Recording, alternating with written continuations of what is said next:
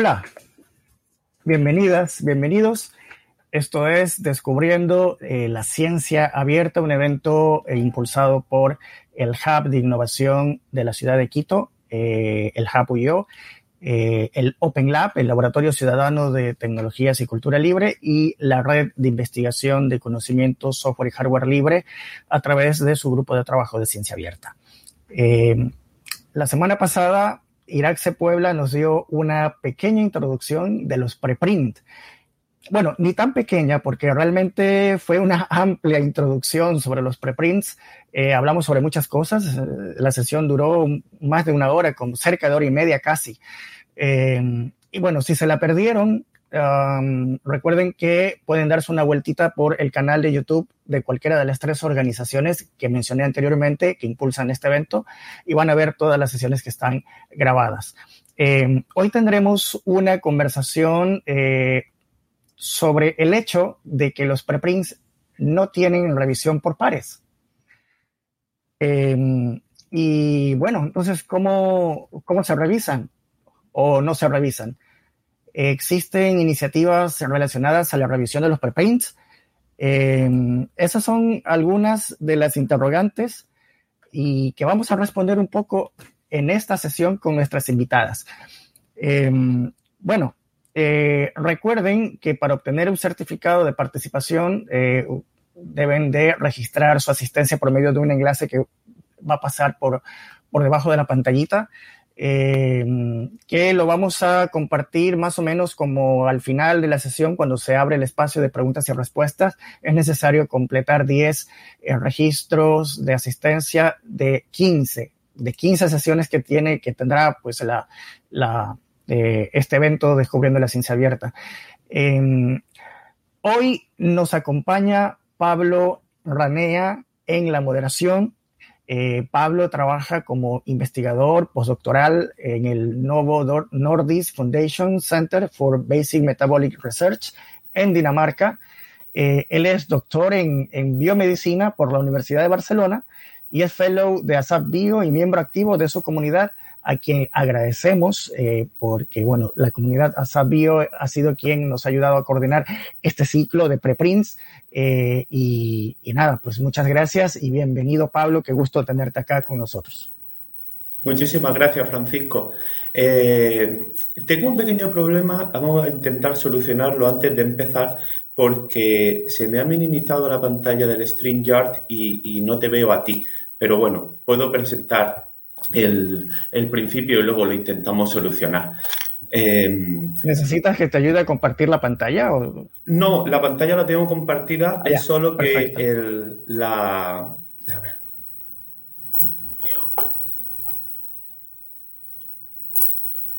Está bien. Ya. ¿Podéis ver la presentación? Ah, sí, ahí la vemos. Em, cuando nos digas, la ponemos. Sí, vale. Sí, no, puedes, puedes ponerla ya. Perfecto. Lo que pasa es que yo ahora mismo no estoy viendo los, no estoy viendo el, no te veo a ti, pero bueno, puedo seguir continuando. Pues eso, muchísimas gracias eh, a todos eh, por asistir hoy. Un saludo, yo estoy hablando desde Copenhague, en Dinamarca. Eh, un saludo a todos nuestros espectadores en, YouTube y quería agradecer también a Open Lab Ecuador y en especial a Francisco la invitación a participar en estas sesiones sobre eh, preprints y ciencia abierta. Hoy hablaremos de eh, revisión de preprints, después de que me imagino que muchos de vosotros y vosotras asististeis a la primera sesión en la cual Irache introdujo el mundo de los preprints. Entonces, a ver, perfecto. Esto es solo un pequeño recordatorio de lo que se habló en la primera sesión. Estamos hablando de preprints. Son manuscritos científicos que los autores depositan en un servidor público. Y esto facilita el intercambio abierto para toda la comunidad, dado que el acceso es abierto y no hay limitaciones de acceso.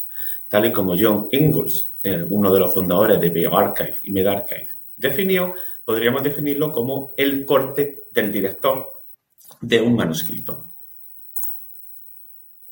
Hoy, ¿de qué vamos a hablar? Hoy vamos a hablar de revisión de preprints. Y esto en donde eh, se enmarca, se enmarca en el proceso clásico de revisión de trabajos científicos. Que solo quería mencionar brevemente, ya que muchos de vosotros sabéis cómo funciona. Básicamente empieza cuando el manuscrito está listo para su envío a una revista, se envía a la revista, el editor, si considera adecuado que este trabajo científico puede ser revisado por expertos en ese tema, lo envía a una serie de revisores. Estos revisores evalúan el manuscrito y, después de un determinado tiempo, normalmente establecido por la revista, evalúan si es aceptable para su publicación, si requiere de cambios para ser publicado o si debe ser rechazado, lo cual es decidido finalmente por el editor. Lo que pasa normalmente, como todos vosotros sabéis, es que en el primer intento de envío a la revista, muchas veces este trabajo es rechazado, por lo cual pasa a otra revista donde puede tener otro ciclo de revisión y ser aceptado o rechazado. Y tal y como se ha visto en diferentes trabajos que evalúan el tiempo medio de aceptación de un trabajo en una revista, esto retrasa el avance científico porque el conocimiento no es puesto a disposición del público. Y aquí es donde normalmente muchos de vosotros habréis experimentado al revisor número 2 y seguramente os habréis sentido como Gandalf el Gris cuando se enfrenta al Balrog. ¿Qué sucede con los preprints? Como ya sabéis, los preprints se ponen a disposición casi inmediata, son 48 horas aproximadamente en el caso de BioArchive, a disposición del público. Por lo tanto, se abre un mundo de posibilidades para comentar, revisar por parte de la comunidad ese trabajo científico y ayudar a que ese trabajo mejore muy rápidamente.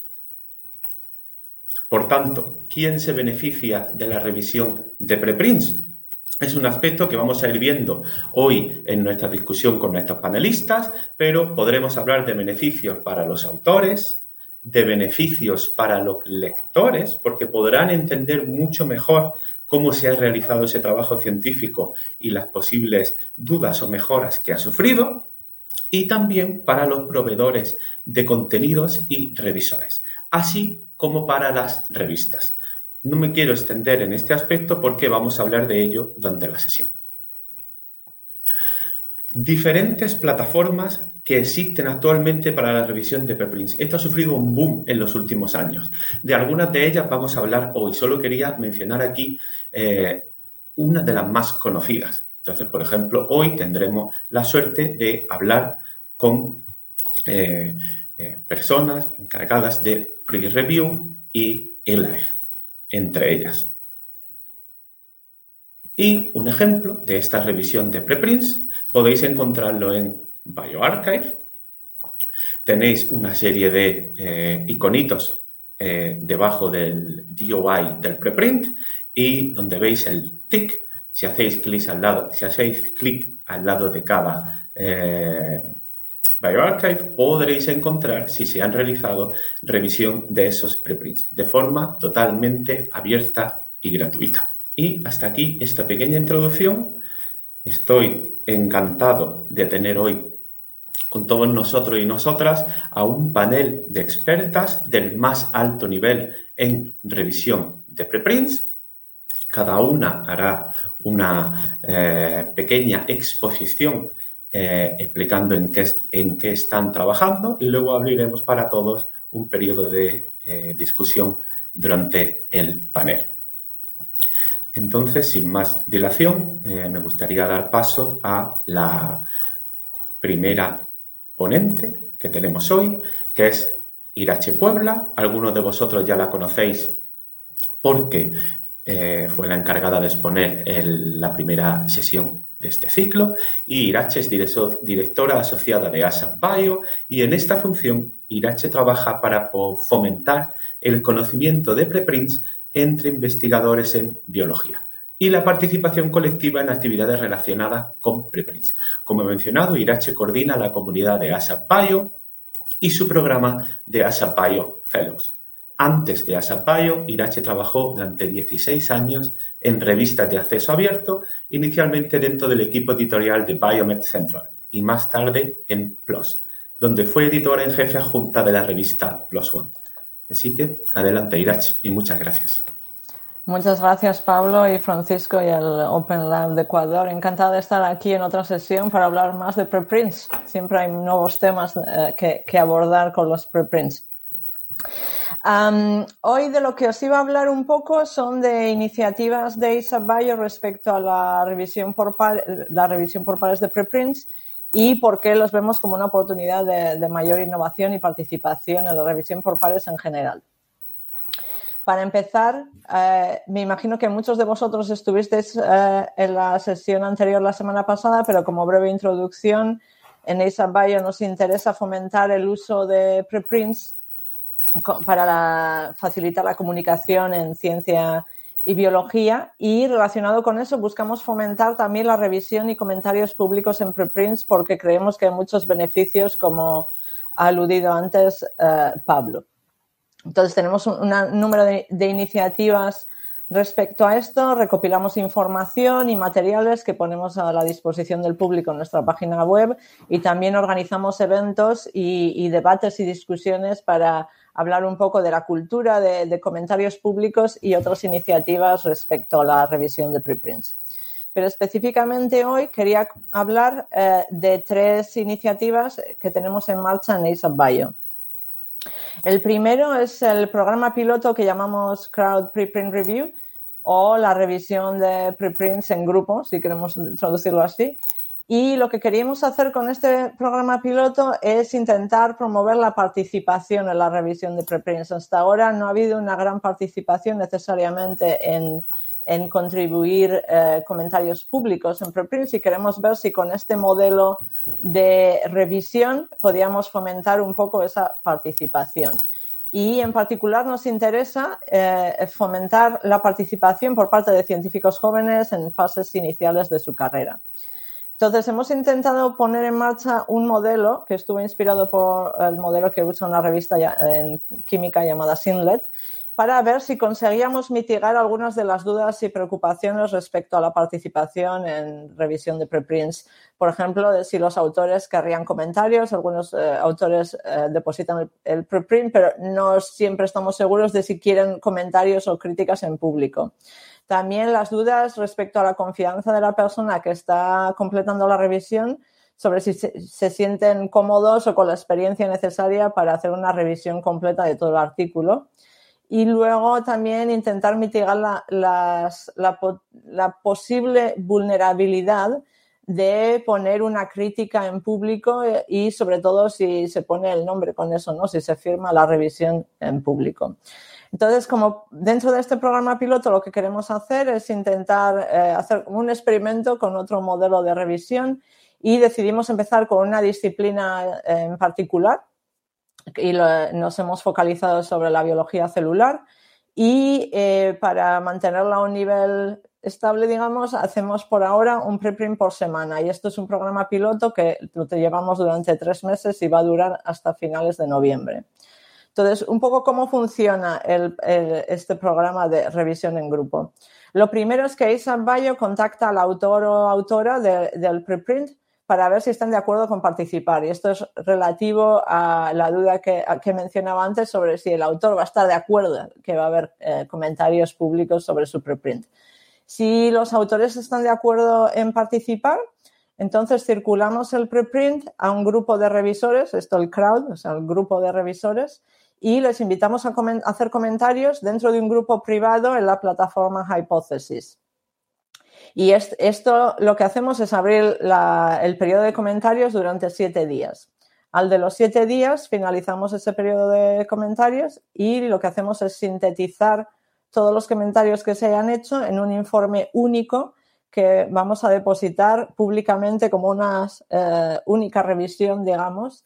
Eh, lo depositamos públicamente en BioArchive y así está disponible junto al preprint en sí. Quería comentar como segunda iniciativa que tenemos en marcha, eh, otra que lo que busca aquí es buscar incentivos a la participación. Y esto es la red de reclutamiento de revisores de preprints. ¿Qué hacemos aquí?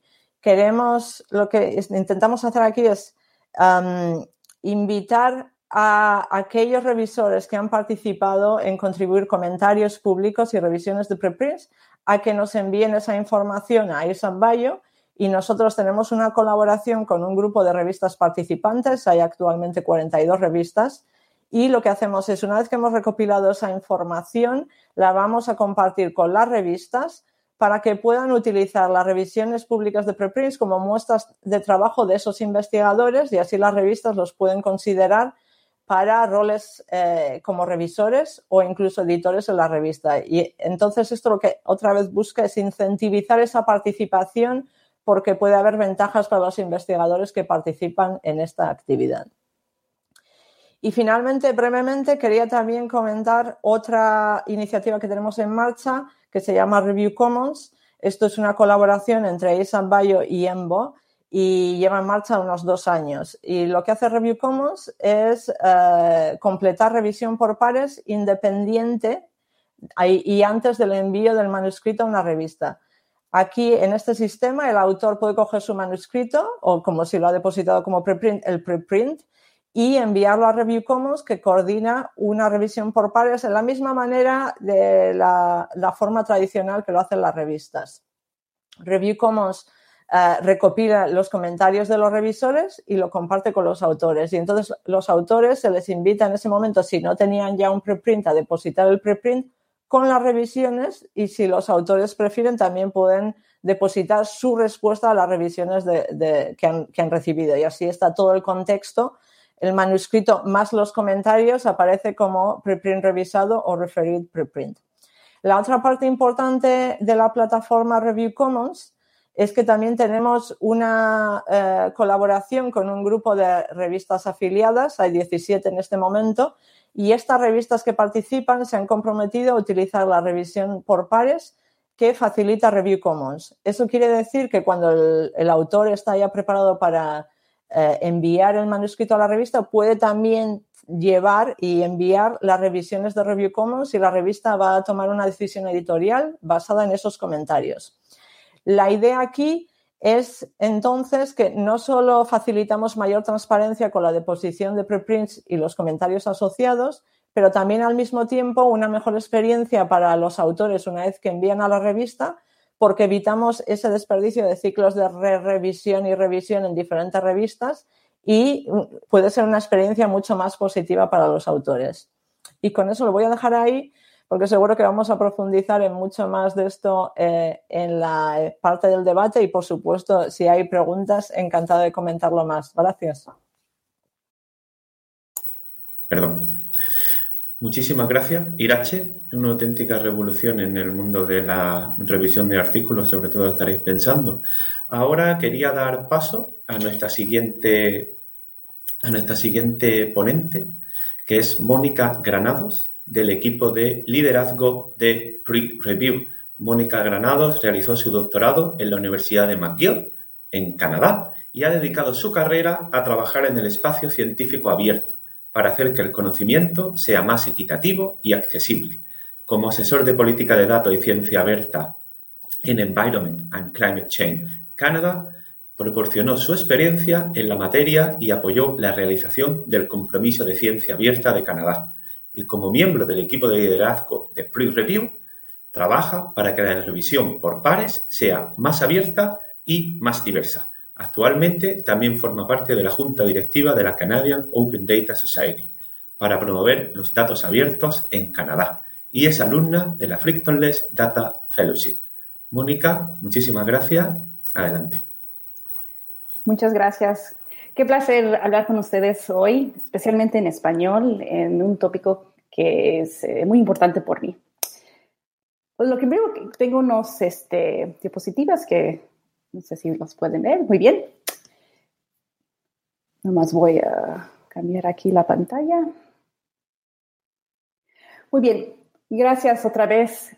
Hoy les hablo de, de Preview, que es mi, una organización que se concerna con Mónica, perdóname, este, ¿le puedes poner en modo presentación? Sí, dame un segundo.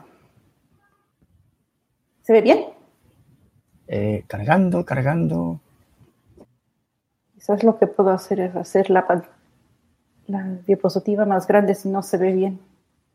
Sí, o Pablo, ¿la puedes presentar tú? Eh, si quieres, sí, yo te digo la. Sí. Dale, bien. La próxima. Le cambiamos. Dame un segundo que la preparo. Share screen.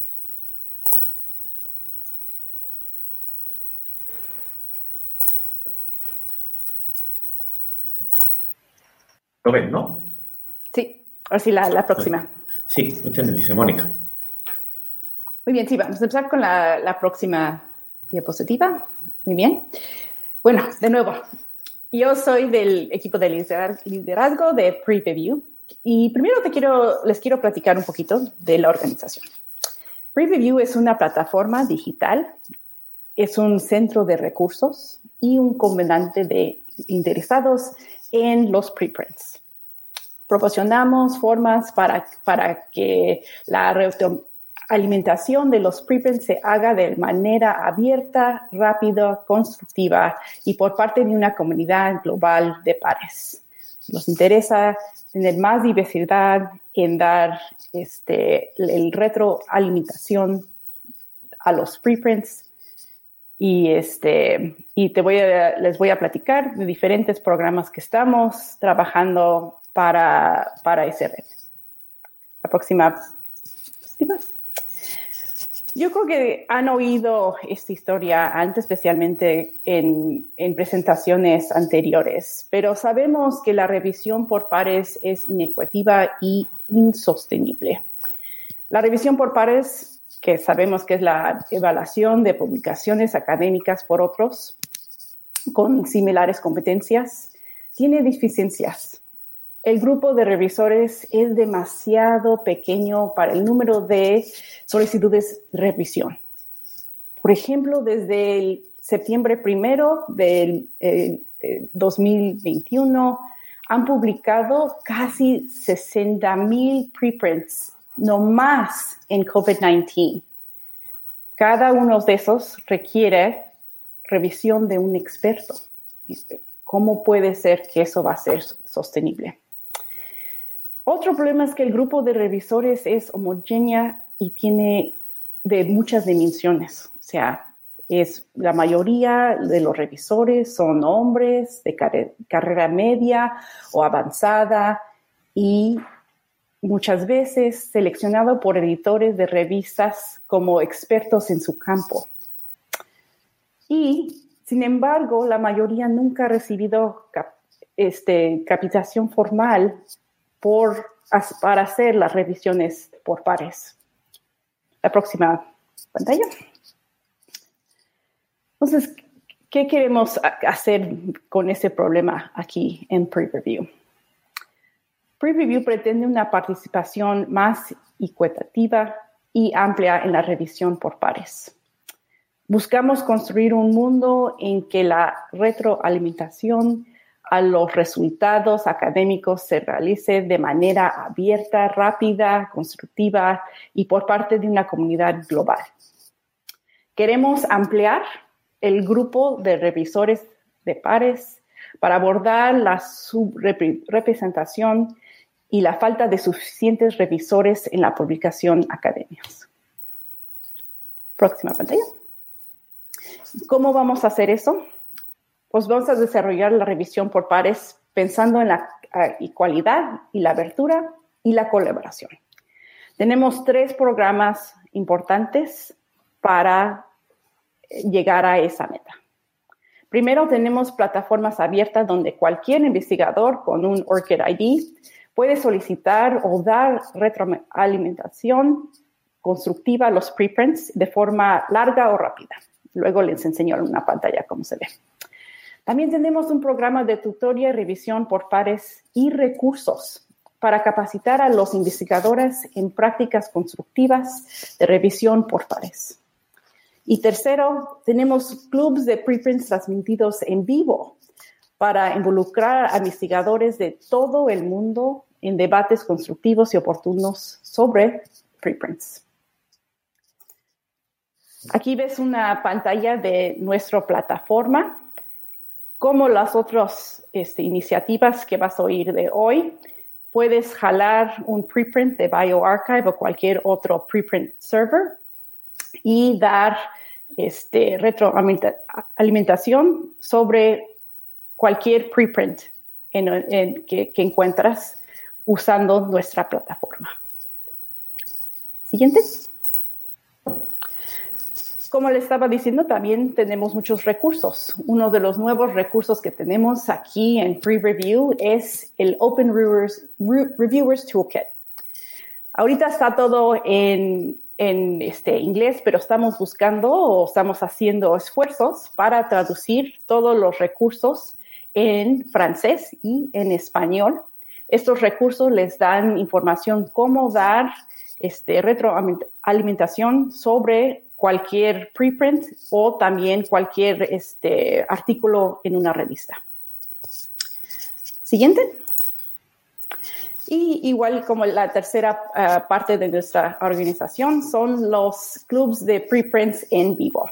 También hacemos este, eventos donde cualquier persona en el mundo puede venir a un evento y dar retroalimentación sobre un preprint juntos con otras personas de todo el mundo usando una plataforma como Zoom para, para dar la oportunidad de cualquier persona que pueda, que cualquier persona puede participar en este evento. O sea, no solamente a alguien que conoces o alguien que, está en tu laboratorio, así damos la oportunidad de cualquier persona que pueda participar en, estos, este, en estos programas sobre el preprint.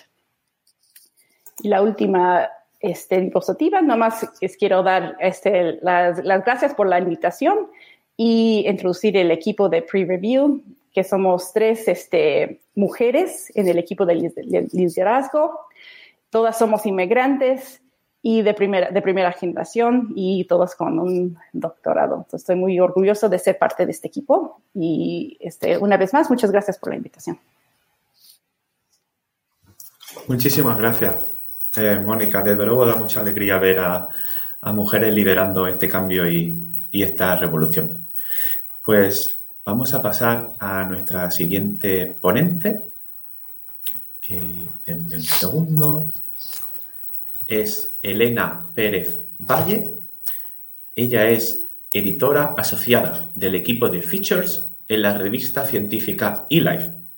Elena hizo su doctorado sobre biología del desarrollo en la Universidad de Cambridge, donde empezó su interés por la ciencia abierta a través de su trabajo como editora, quiere ayudar a que la publicación y revisión de artículos científicos sea más abierta, accesible y transparente. Muchísimas gracias, Elena, y ahora la presentación es toda tuya. Muchísimas gracias, Pablo, y muchísimas gracias a todos por haberme invitado y estoy muy contenta de estar aquí. Bueno, os voy a hablar un poquito del trabajo que está haciendo eLife a partir de la revisión de preprints y lo que hemos aprendido. Entonces, eh, ¿se está compartiendo ya mi presentación? Supongo que sí. Eh, entonces, lo primero. ¿Perdón? Ya, ya la tienes. Perfecto. Entonces, eso, quiero hablar un poco de lo que hemos aprendido en eLife según la revisión de preprints. Lo primero es decir que eLife es una revista científica, pero también una organización sin ánimo de lucro eh, científica que lo que quiere es promover la comunicación de investigación y de resultados científicos lo más rápido posible. Entonces, lo primero es por qué revisar preprints. Lo primero es, como han dicho ya Irache y Mónica, eh, cada vez se consume la ciencia más en forma de preprints. Eh, no solo por otros científicos, sino también por el público en general y los medios de comunicación sobre todo se han hecho mucho eco de muchos preprints con la publicación de investigación del COVID. Em, por su naturaleza, los preprints en principio no están revisados, entonces que digamos no tienen un control de calidad, cosa que los artículos publicados en revistas en principio sí que deberían tener, aunque veremos que esto no siempre es necesariamente cierto a medida que aparecen cada vez más revistas y no todas tienen los mismos niveles de calidad. Entonces, parte de la idea de revisar preprints y de hacerlo públicamente es que cualquier lector pueda acceder a, la opinión de un experto sobre cada preprint, lo cual nos parece muy importante. Por otra parte, eh, en eLife eh, también una de las cosas que queremos, sobre la que estamos trabajando, es cambiar el paradigma de publicación. Hasta ahora siempre han sido las revistas las que decidían eh, cuando se publicaba un resultado científico. Es decir, un investigador, un investigador hacía su investigación, tenía sus resultados y cuando lo intentaba publicar, una revista era la que le decía si sí o no se podía publicar. Esto nos parece un error y los preprints a lo que dan lugar es a que se pueda publicar inmediatamente toda investigación científica, lo cual es maravilloso. Pero entonces perdemos el paso de revisión. Lo que pasa es que, ¿por qué no revisar preprints? Dar una especie de sello de calidad a cada preprint publicada y así los investigadores puedan decidir cuándo publicar y no se pierde esta calidad de las preprints. Entonces, por estas razones queríamos revisar preprints. ¿Qué hemos hecho en eLife entonces a partir de estas razones que teníamos para hacer preprints? Pues eh, lo que estamos haciendo a día de hoy, octubre de 2021, es que cualquier artículo que eLife envía a, revisión eh, tiene que estar ya publicado como un preprint y vamos a publicar las revisiones publique o no eLife el artículo. Eso es lo que ocurre ahora mismo. ¿Pero qué ha ocurrido en el pasado? Pues en mayo del 2020 fue cuando empezamos a revisar preprints en general eh, con un sistema que llamamos Preprint Review. Eh, a este sistema se podía apuntar cualquiera de nuestros autores y entonces nos mandaban un artículo en forma de preprint, nosotros nos comprometíamos a enviarlo a revisión y ellos se comprometían a aceptar que publicásemos las revisiones. Eh, fuesen, que digamos, positivas si aceptase eLife publicar o rechazase eLife publicar el artículo. Esto fue en mayo de 2020. A partir de diciembre decidimos que eLife iba solo a revisar preprints. Pero nos dimos un tiempo entre diciembre del 2020 y julio del 2021 para, eh, en el que dejábamos que los autores, si no querían publicar su artículo como preprint y que las revisiones fueran públicas, eh, tuvieran la opción de decir que no, de decir, nosotros no queremos que nuestro artículo eh, se mande a revisión pública. Y entonces, eh, estos seis, siete meses nos dieron la oportunidad de preguntarles a todos aquellos autores que no querían publicar su investigación como preprint y que no querían que se publicasen las revisiones, nos dio tiempo en eLife a preguntarles por qué no querían. Y eso nos ha dado muchísima información y muchísima retroalimentación sobre qué causas tienen los autores para publicar preprints, pero también qué razones tienen para no publicarlas y qué podemos hacer para fomentar que se publiquen más preprints todavía y para que estén de acuerdo los autores en que se publiquen las revisiones, lo cual es información muy útil para nosotros si queremos fomentar que se publiquen preprints. Entonces, a partir de julio, eLife solo revisa preprints exclusivamente. Si alguien quiere enviar un artículo a eLife, perfecto, pero eLife, eh, si el artículo ya no está publicado como preprint, lo va a enviar a BioArchive antes de la revisión y las revisiones se publican. Em, por ahora nos ha ido muy bien. Eh, entre, en el, durante el periodo de seis meses eh, en el que dejábamos que la gente se negase a publicar preprints, un 86% de la gente estaba de acuerdo con publicar preprints y, de hecho, tenemos muchísimos artículos, nos mandan muchos artículos, no, tenemos, no, hemos, tenido, no hemos visto demasiado problema con esto. Entonces, eLife ahora mismo simplemente hace revisión de preprints. ¿Y qué es lo siguiente? Pues lo siguiente es que queremos tener un sistema más o menos centralizado de la revisión de preprints. Entonces, para eso, eLife, la organización, ha empezado una página web que se llama Society, que es una especie de centralización de las evaluaciones de, de los preprints.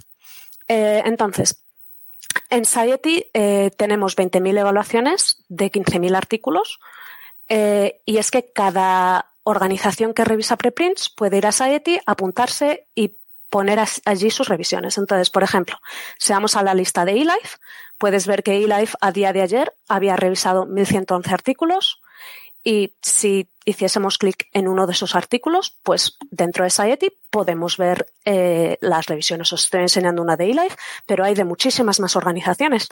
Y esto es lo que nos parece el futuro, que los preprints eh, se publiquen inmediatamente porque los autores quieren y que las revisiones estén disponibles públicamente en un sitio centralizado. Y bueno, si tenéis alguna pregunta, por favor. Muchísimas, gracias.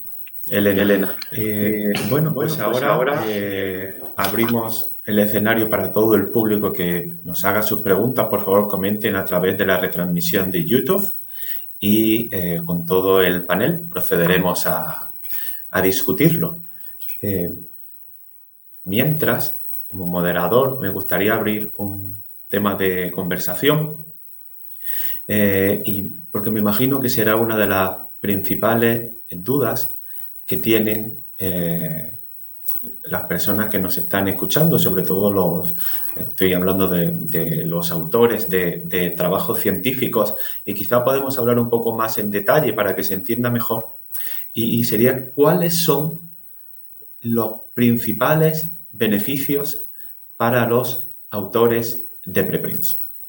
No sé si alguna de vosotras quiere hablar antes o, por ejemplo, podemos darle, darle paso a, Elena, que trabaja en, en, eLife, y, luego podemos continuar la, conversación. Y mientras, por favor, háganos llegar a través de la retransmisión de YouTube sus comentarios.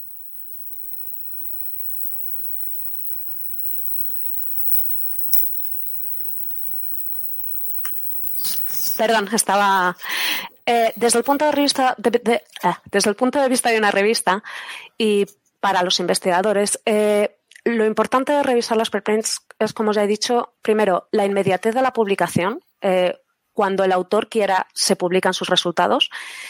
Y luego eh, el hecho de revisarlos implica que haya un contexto sobre, sobre el artículo. Es decir, un experto ha leído, si tú ves que una preprint tiene una revisión, sabes que un experto ha leído el artículo, te está dando los méritos del artículo, las limitaciones, y eso es muy útil para cualquier lector.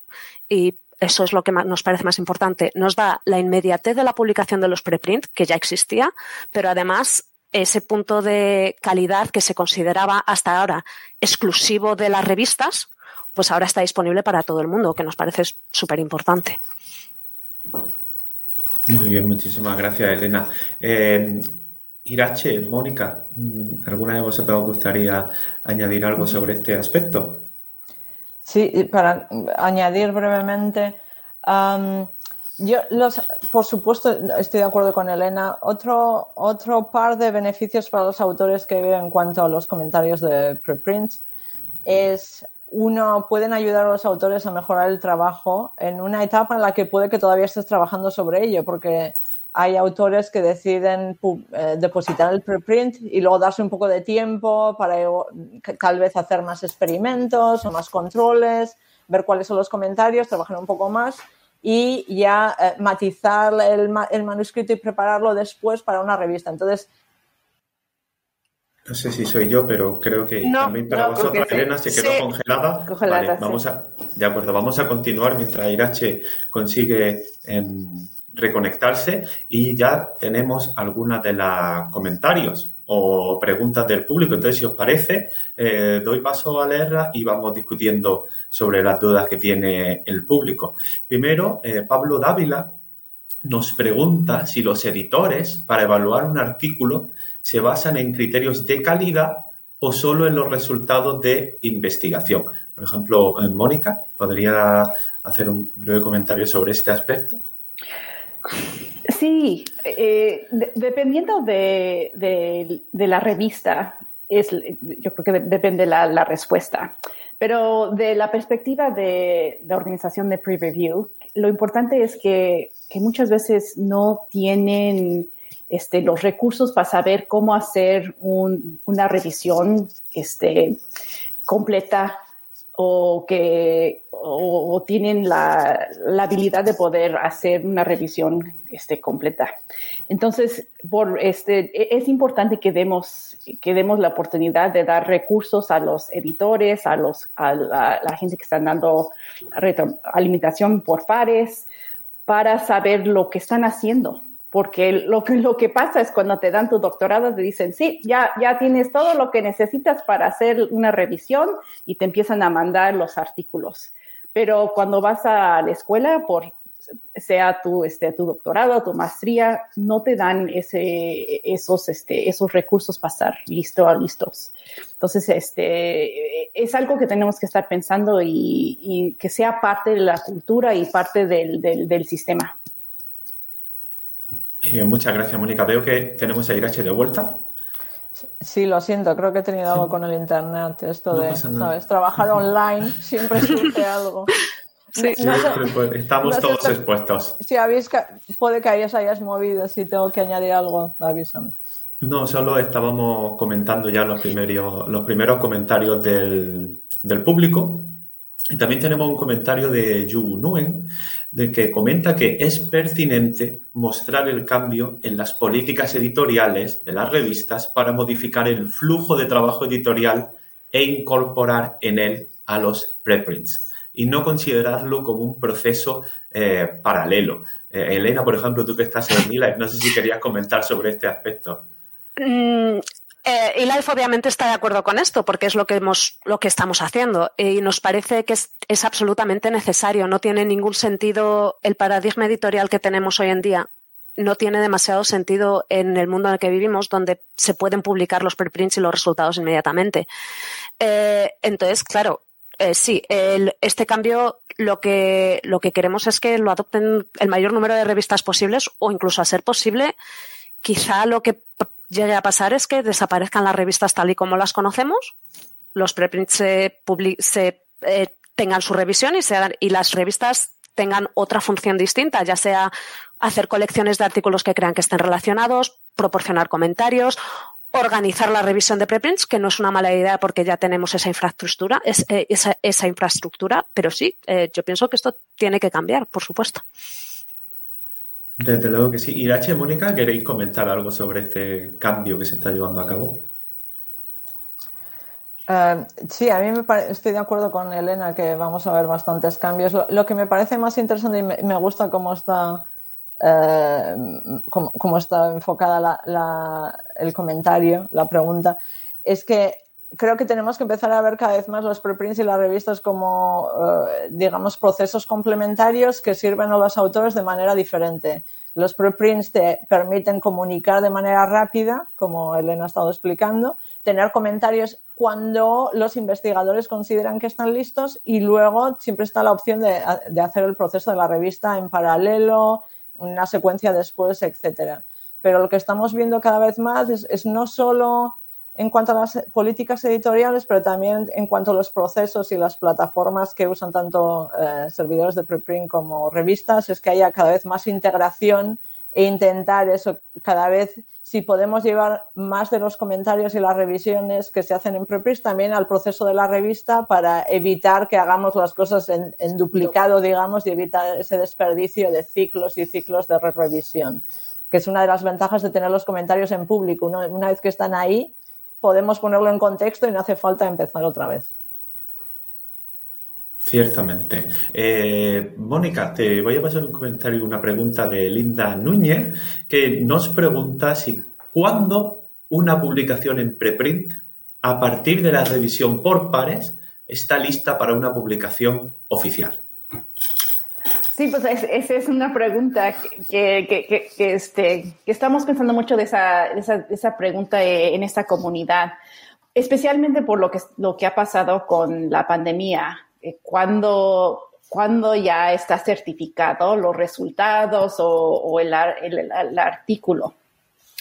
Y yo creo que depende también de, de la disciplina, depende de, de, este, de, tu, este, de tu escuela o de donde trabajas. O sea, yo lo veo como un, un, este, un continuo, o sea, que, es, que, que no hay un, una, una cierta parada donde dices, mira, ya está certificado y ya todo es oficial especialmente porque hemos visto que, artículos que han pasado este, la, revisión por, por pares, hay veces que, encuentran, ah, había un problema, tenemos que hacerle un retraction porque tenía un problema muy grave.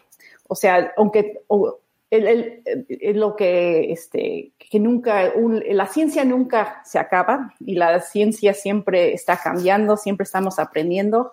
Y entonces yo creo que la, la el este, lo que lo, tenemos que ver como un, como un continuo, o sea, que no hay un, que, que no hay una cierta un ciertas revisiones o ciertos comentarios que lo hace final.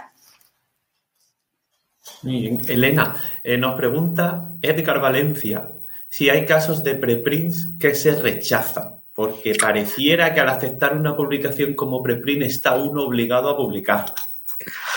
Pues esto lo puedo contestar y además lo puedo contestar por experiencia. eLife inicialmente, hace año y algo, hizo un experimento en el que decíamos que publicaríamos cualquier artículo eh, siempre que los autores accediesen también a publicar los preprints.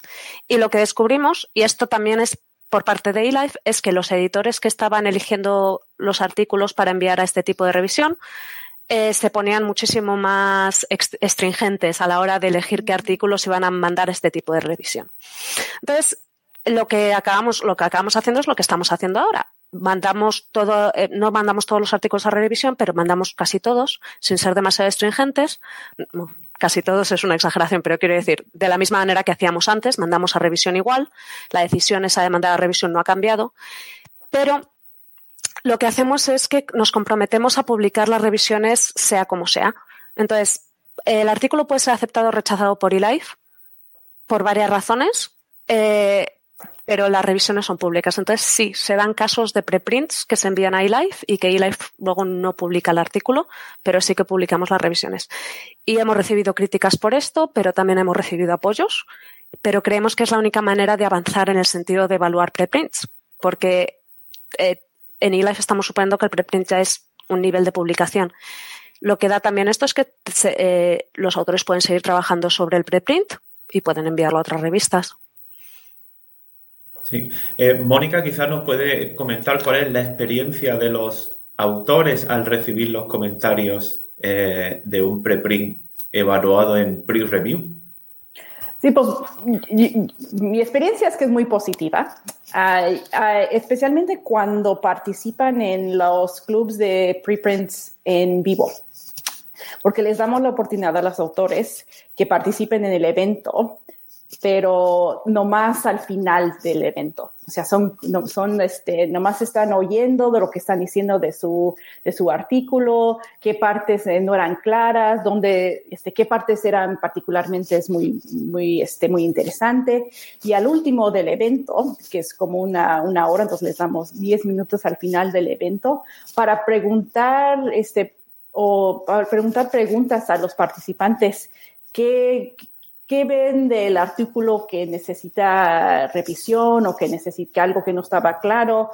O sea, es como estar en la mesa con los editores y preguntarles antes de que se vaya al, sistema de, este, de revisión oficial, ¿cómo puedo hacer mi artículo mejor?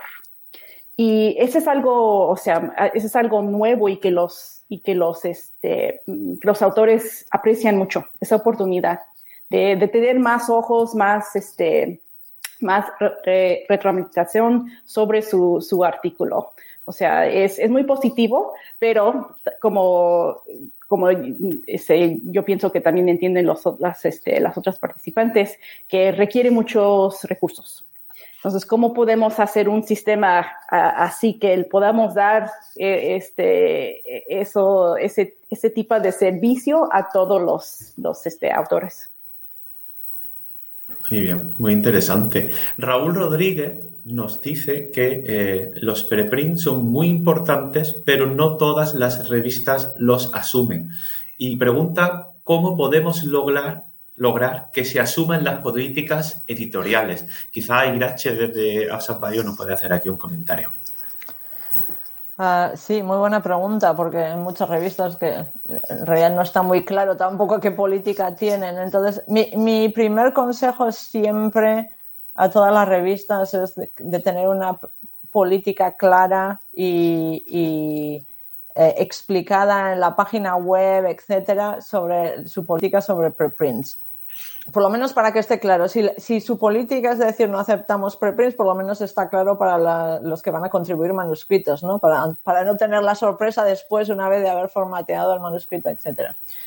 para los que tienen, los editores que puedan tener dudas, lo que aconsejaría es, pues tenemos muchísimos eh, materiales nosotros en la página de ISAP Bio, Pre-Review también tiene unos materiales fantásticos, o sea, informarse un poco Y lo otro que puede venir bien también es tener discusiones entre los mismos editores del consejo editorial para ver cuáles son las diferentes posturas, si hay algunas dudas en particular, etcétera.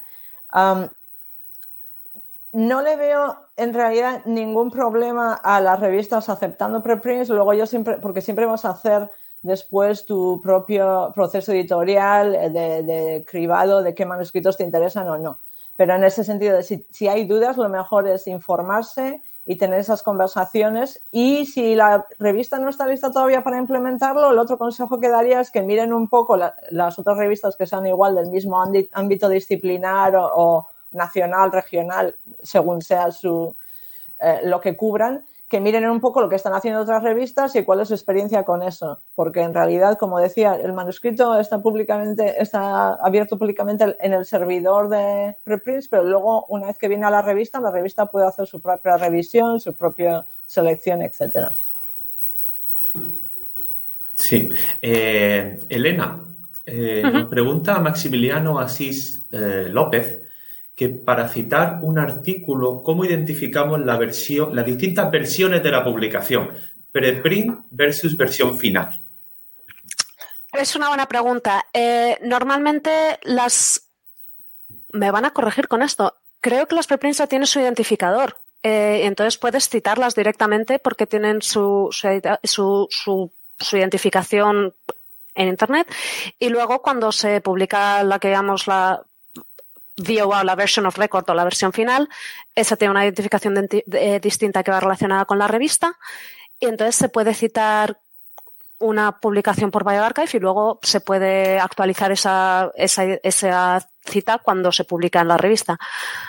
Ahora bien, yo creo que en el futuro, casi, en el futuro lejano, no lo sé, con un poco de suerte lo ideal sería que todos los artículos en realidad fueran un poco como preprints y cuantos más comentarios haya, se pueda actualizar más el artículo y no haya realmente una versión. A ver, puede haber una versión final una vez que se deja de obtener resultados sobre ese mismo artículo, pero en principio que el artículo sea una cosa viva, que se siga actualizando cuando haya más resultados y cuando haya más revisiones, lo cual sería ideal, sería lo que queremos en ciencia realmente, que si hay una revisión pueda contestar el autor y se pueda renovar. Muy bien, muchísimas gracias. Nos pregunta eh, Linda Núñez si los preprints están considerados como publicación de alto impacto, porque dice que en Ecuador, en calidad de docentes, las publicaciones son válidas siempre y cuando se cumplen con requisitos que normalmente están asociados eh, a nivel de eh, revista. Eh, Mónica, por ejemplo, ¿quieres hacer un comentario sobre esta pregunta? Sí, pues desafortunadamente muchos, este, muchas organizaciones y institutos no consideran los preprints como de impacto alto. Y, pero ese es un problema de la, de la, de la política del, de la, de la, del, país, de, de la escuela, del instituto, porque lo que tenemos que cambiar es la cultura para reconocer que el, la, comunicación de la ciencia empieza más temprano, empieza con los preprints y que tenemos que reconocer que los preprints eh, es algo que sí tiene impacto, especialmente hemos visto que ha pasado otra vez con la, con la pandemia y qué importante es dar la información y los resultados de, de los experimentos cuando tiene que, cuando está pasando las cosas muy rápido. Entonces tenemos que cambiar la, cultura para reconocer la importancia de los preprints y también más gente va, a usar los preprints cuando reconocemos la, importancia y igual cuando se reconoce, reconoce en las, este, en las policías de las, de los diferentes este, institutos, escuelas, países, etcétera. Muchísimas gracias, Mónica. Eh, nos pregunta Fénix una pregunta que quizás deberíamos aclarar para que no lleve a confusión. Entonces, quizás Irache puede responder a esta pregunta. Dice Fénix que un problema importante con los preprints es que ya tienen identidad en la nube y que cuando una revista va a evaluar el preprint podría detectar plagio porque ya ha sido publicado en Internet. Entonces, esto lo, lo podríamos clarificar, ¿verdad, Irache? Sí, eso he oído bastante, bueno, no bastantes, un par de ejemplos respecto a esto. Eh, Hay revistas que hacen el chequeo del texto una vez que lo envías para ver eso, que no haya plagio en el texto, etcétera. Por supuesto, si ya has depositado en preprint, va a salir que hay una, que hay una copia anterior, porque en principio está relacionado.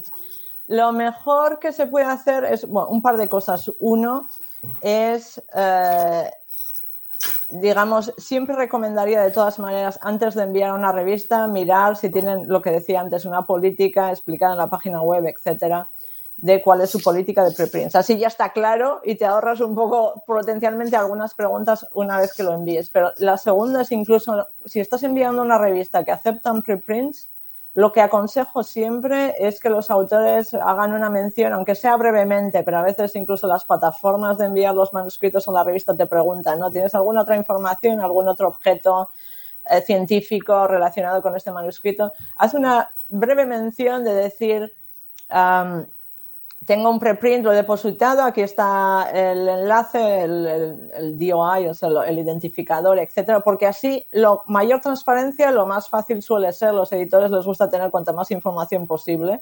Entonces, si resulta que envías una revista que acepta preprints, te, te sale por el chequeo de texto y tienen alguna pregunta, siempre puedes decir, es un preprint, lo aceptáis dentro de vuestra política y aquí lo había explicado para clarificar cualquier confusión. Eso es lo más sencillo. Puede haber situaciones igual donde el editor no está al día de, la política, etcétera, pero lo mejor es empezar esa conversación con el editor, eso, y si hay una política específica, referirse a ella, porque se tienen que adherir a eso. ¿Quieres añadir algo desde eLife, Elena, sobre este aspecto? Eh, precisamente lo que ha dicho, lo que ha dicho Irache. Eh, yo creo, desde el punto de eLife, no es un problema, obviamente, porque revisamos preprints, pero yo creo que lo más importante es es que eso, muchísimas revistas ya aceptan preprints, entonces siempre, se ha abierto con ellos, eh, investiga a ver si tiene una política de publicación de preprints y luego eso, se ha abierto de que has, de que has depositado el preprint, pero no tendría por qué haber demasiado problema. Claro que depende de cada revista, pero yo creo que la cultura está cambiando y cada vez hay más revistas que aceptan preprints. Sí, desde luego. Y ahora una pregunta que me parece eh, bastante relevante y quizá podemos abrirla a todo el panel, entonces podéis eh, las tres mm, expresar vuestra opinión. Nos pregunta Martín Adalberto, Adalberto si debería desarrollarse una red o plataforma exclusiva para la revisión de eh, preprints y, por ejemplo, menciona que eh, Cielo ya acepta preprints. Entonces, él se pregunta si, sería deseable o si sería una opción. Entonces, pues podemos empezar por Mónica.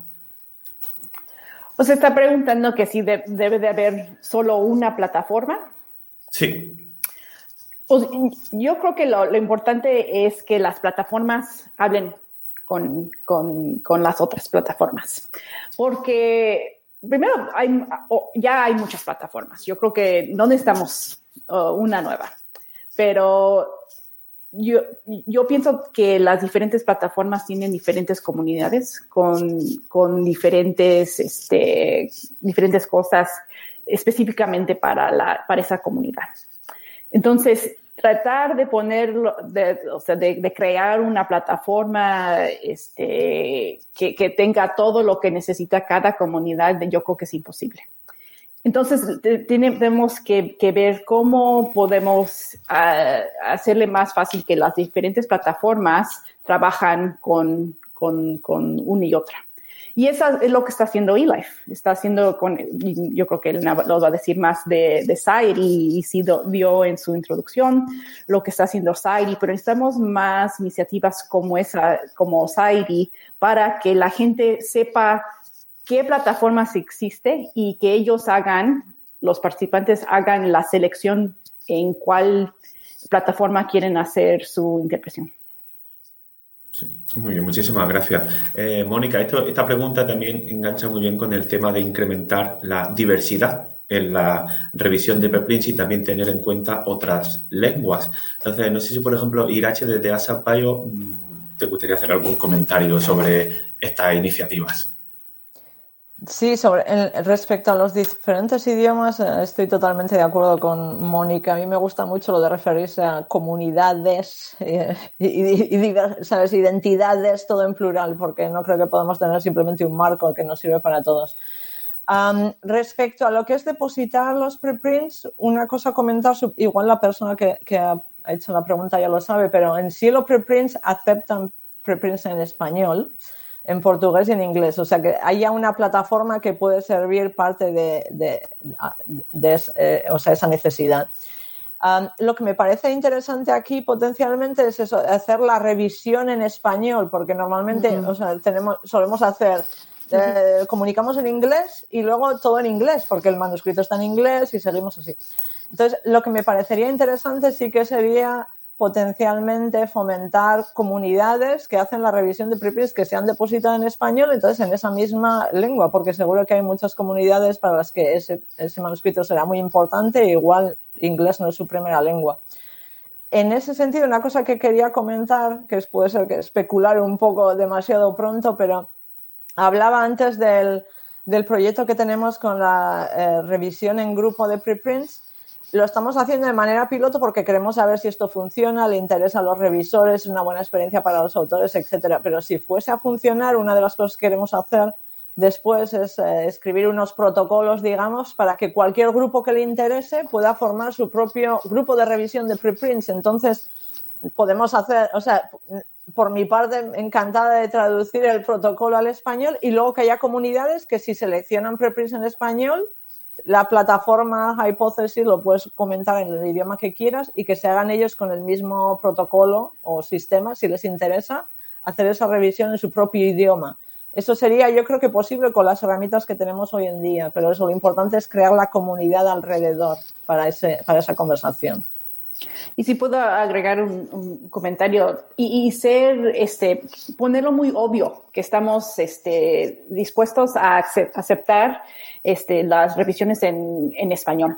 Porque si ahorita vas a la, hasta la plataforma de, de, de pre-review, todo está en inglés. Entonces, si yo vengo de un país que habla español o portugués o francés o cualquier otro idioma, yo no, nunca voy a pensar que hay esa oportunidad. Entonces también tenemos que, traducir las, las, este, las páginas de, este, de, esas, de las organizaciones y de las plataformas para, para hacer, crear un, un, este, eh, un lugar para, para, que la gente se, sea, se sienta confortable. Muchísimas gracias. Y ahora otra vez una pregunta de Ehud Romero, que básicamente se pregunta ¿y qué pasa con las ciencias sociales? Porque aquí estamos quizá un poco más centrados en, biología y medicina, pero le gustaría saber si hay revistas de ciencias sociales que acepten preprints o iniciativas que hagan peer review de preprints en ciencias sociales. Si alguna de vosotras eh, conoce algún caso, pues por favor estaría bien comentarlo.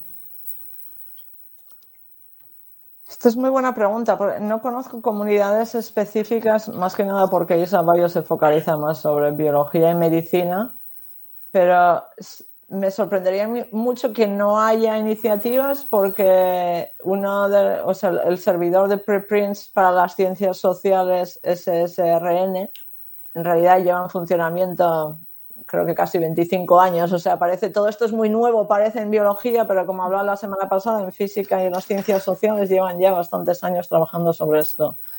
pero me parece interesante porque eso, no veo por qué no se podría transferir necesariamente algunas de estas iniciativas en revistas o por comunidades o en grupos esto de, de discusión de manuscritos que se puede hacer también para las ciencias sociales. Sí, yo creo que en ese sentido el, problema es que cada, cada, tema, digamos, las ciencias naturales eh, o las ciencias sociales tiene sus expertos y estos van a ser los que al final tengan que hacer las revisiones. Y entonces lo mejor es que cada, no sé cómo decir, cada, cada comunidad crees, no, no, necesariamente que cree sus propias iniciativas, porque puedes adoptar las, las, los protocolos de otras comunidades que ya existen para hacer revisión, pero obviamente la gente que tiene que hacer las revisiones tiene que ser expertos en ese tema y en esa, en esa comunidad. Y entonces, pues yo creo que lo bueno que estamos creando ahora mismo es que están apareciendo muchísimos protocolos y muchísima información sobre cómo hacer estas cosas, pero que los puede adoptar otra gente y otras comunidades, por supuesto. Muchísimas gracias. Eh, Silvia Villegas eh, plantea una pregunta que da para un buen debate y es si citar un preprint le quita validez a la investigación. Entonces, esta pregunta le quiero pasar a todo el panel y si queréis podemos comentarla eh, por turno. Quien quiera de vosotras de empezar, por favor, adelante. Supongo que se refiere a, si citar un preprint le quita validez interna a la investigación que lo cita, en el caso de que se revise el preprint. Yo creo que no necesariamente. Obviamente citas por un resultado particular y suponiendo que el, que el artículo que está citando el preprint también está sometido a una revisión y, a, una revisión por pares, también podría luego corregirse si se ha corregido el preprint. Claro que, bueno, sí, puede, puede crear problemas, pero yo creo que no es grave, que en general eh, es más enriquecimiento tanto del preprint original como de la nueva publicación.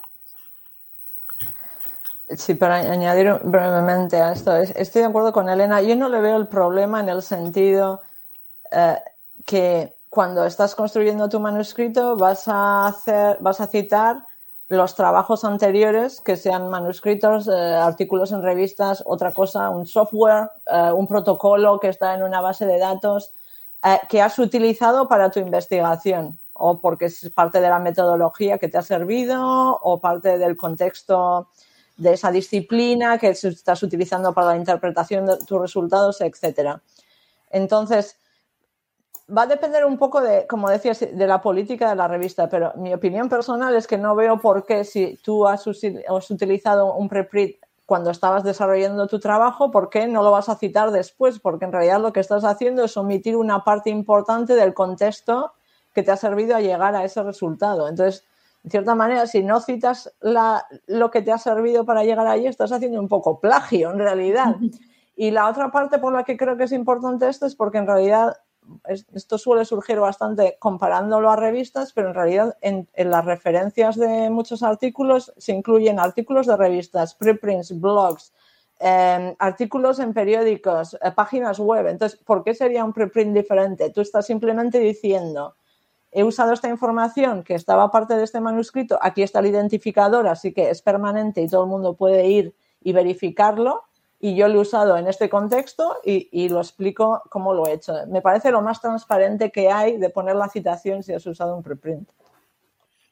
Sí, y especialmente si estás trabajando en una disciplina que está cambiando muy rápido los, los, resultados están, están, este, salen cada, cada semana. Entonces, si te esperas cuando lo publicas, ya, ya, ya está, ya está viejito los resultados. O sea, especialmente cuando trabajas en, en, la disciplina de, la, de medicina o biomedicina, cambia tan rápido que, que, que sí, es como dice Rash, tienes que, lo tienes que citar porque es lo más nuevo.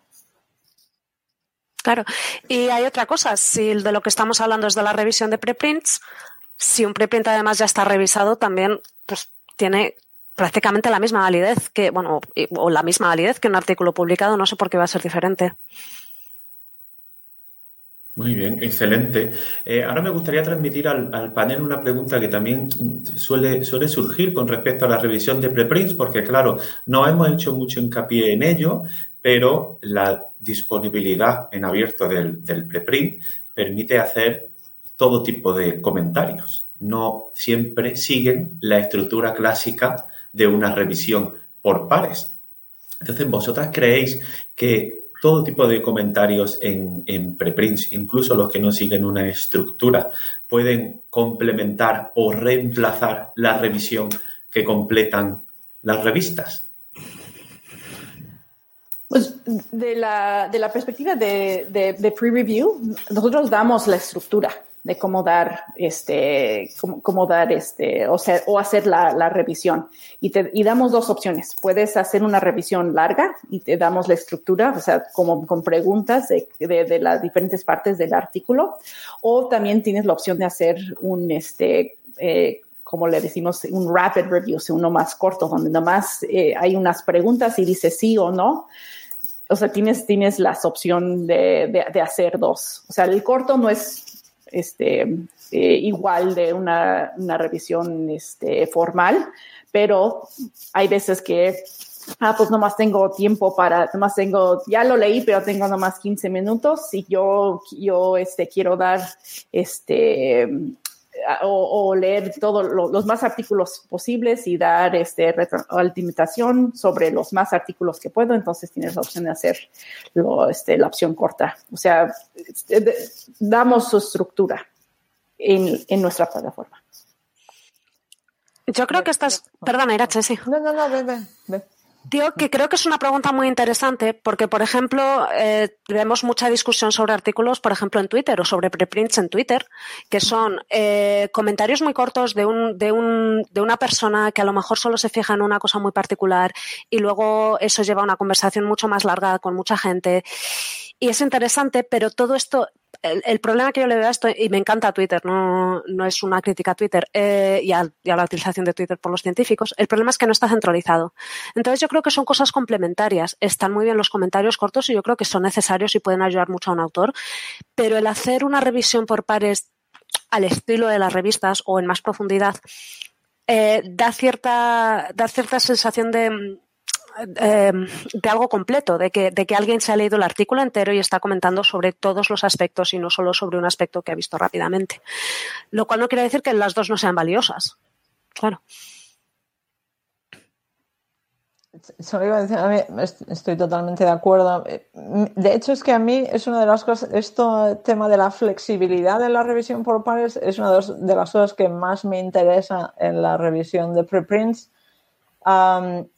Más que nada en el sentido que yo fui editora muchos años y vi muchos manuscritos diferentes y cada vez que trabajaba en una, revista específica, todos los manuscritos que tuviesen 80 páginas o cuatro y que fuesen, yo qué sé, 40 autores o uno iban por el mismo protocolo de revisión por pares, necesitamos dos o tres y con este formato y compéntenos todo esto.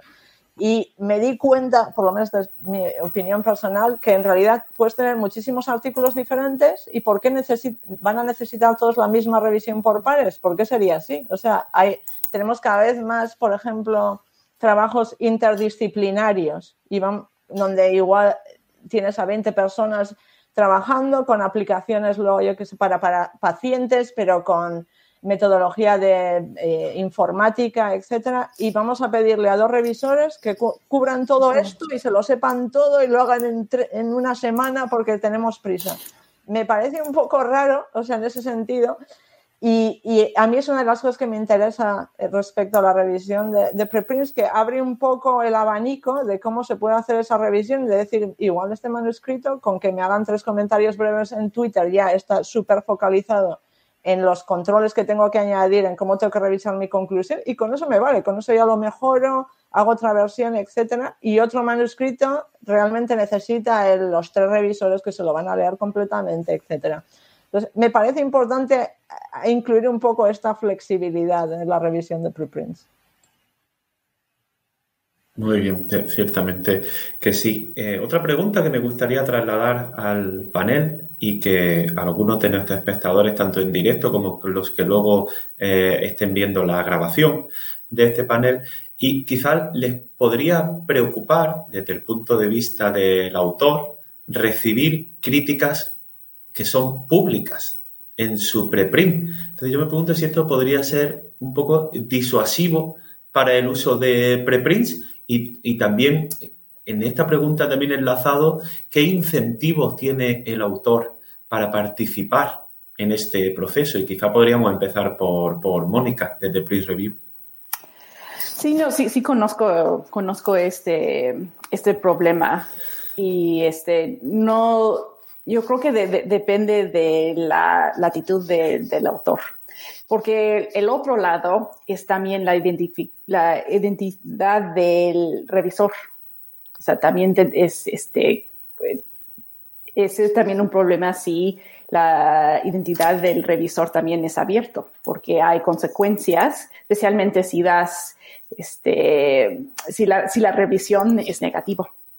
Pero como, como, como autor, yo, yo veo que es más aceptado si tú aceptas la cultura de, de la ciencia abierta que, sabes que esto es parte del proceso científico y la comunicación de, la, de los resultados, de, la, de, los resultados de tus experimentos, si, si abres todo el, todo, la, todo el sistema o todas las, este, las partes.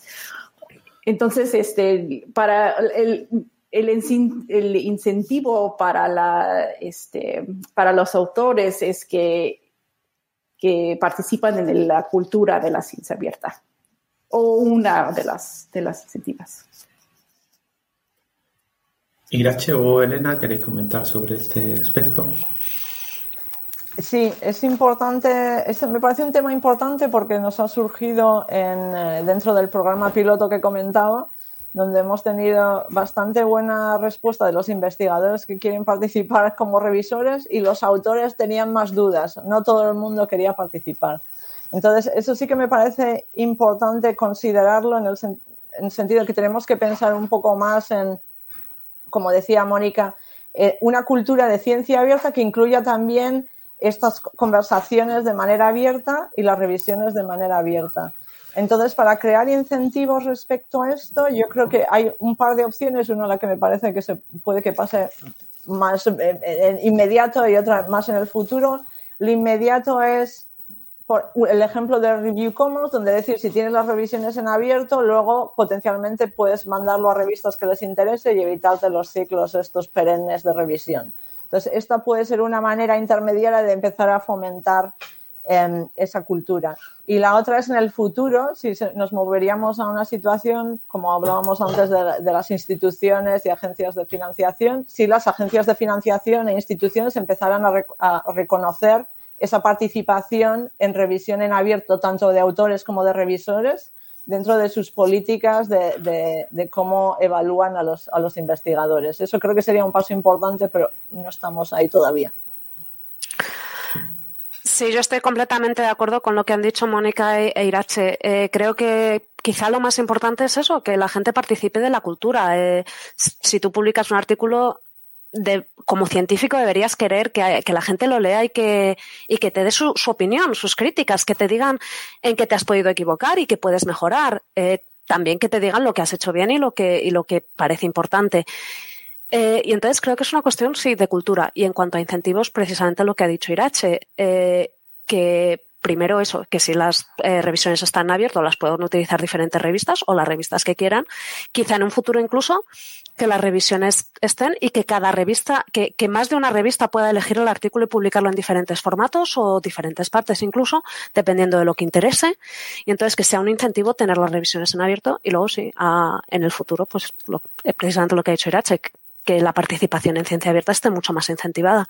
Pero creo que lo primero es la cultura. Lo primero es que la gente quiera participar de cómo vemos la ciencia en general, que es tú presentas tu teoría y que te la puedan criticar. Es lo básico. Pero sí, tiene que cambiar la cultura. Muchísimas gracias. Eh, bueno, si os parece, podemos finalizar este panel con unas reflexiones por parte de cada una de las panelistas o algún mensaje que quieran hacer llegar al público sobre este tema de, revisión de preprints. Y si os parece bien, podemos empezar por Mónica. Pues eh, primero, muchas gracias por la invitación y segundo, por, por, la oportunidad de reconocer que hay una comunidad muy grande y muy fuerte que está interesado en los preprints, la revisión por pares de los preprints en español. Porque este, en pre-review reconocemos que, que, la revisión por pares, como, como, como había platicado, eh, está hecho por un grupo muy pequeño. Y lo que tenemos que hacer es hacerle, hacer más fácil para comunidades que existen afuera de Europa y de Estados Unidos y de, y de Canadá para que participen en estos, en estos eventos, en estas oportunidades, en estos programas que tenemos este, y que hemos platicado hoy. Y lo que voy a hacer es, es tomar lo que he aprendido hoy de la, lo, este, la, esta participación y llevarlo a, a, mi, este, a mi equipo de liderazgo y ver cómo podemos ayudar a las, estas comunidades que están interesadas a participar, sea en pre-review o SAIRI o, o ASAP.io, um, porque veo que hay una comunidad fuerte.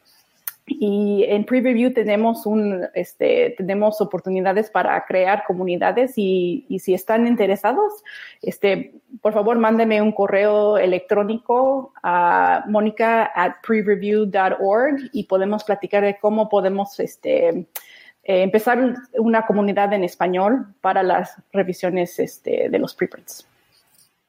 Muchísimas gracias, Mónica. Eh, Elena. Yo quería dar las gracias por haberme invitado. Eh, me ha encantado la conversación que hemos tenido y he estado muy a gusto eh, hablando con, con, ustedes. Y nada, simplemente me quedo con la idea de, sobre todo, de la colaboración, tanto en ciencia por parte de los científicos, por supuesto, pero también a la hora de publicar, que la revisión tiene que ser un proceso colaborativo y eh, a ser posible público.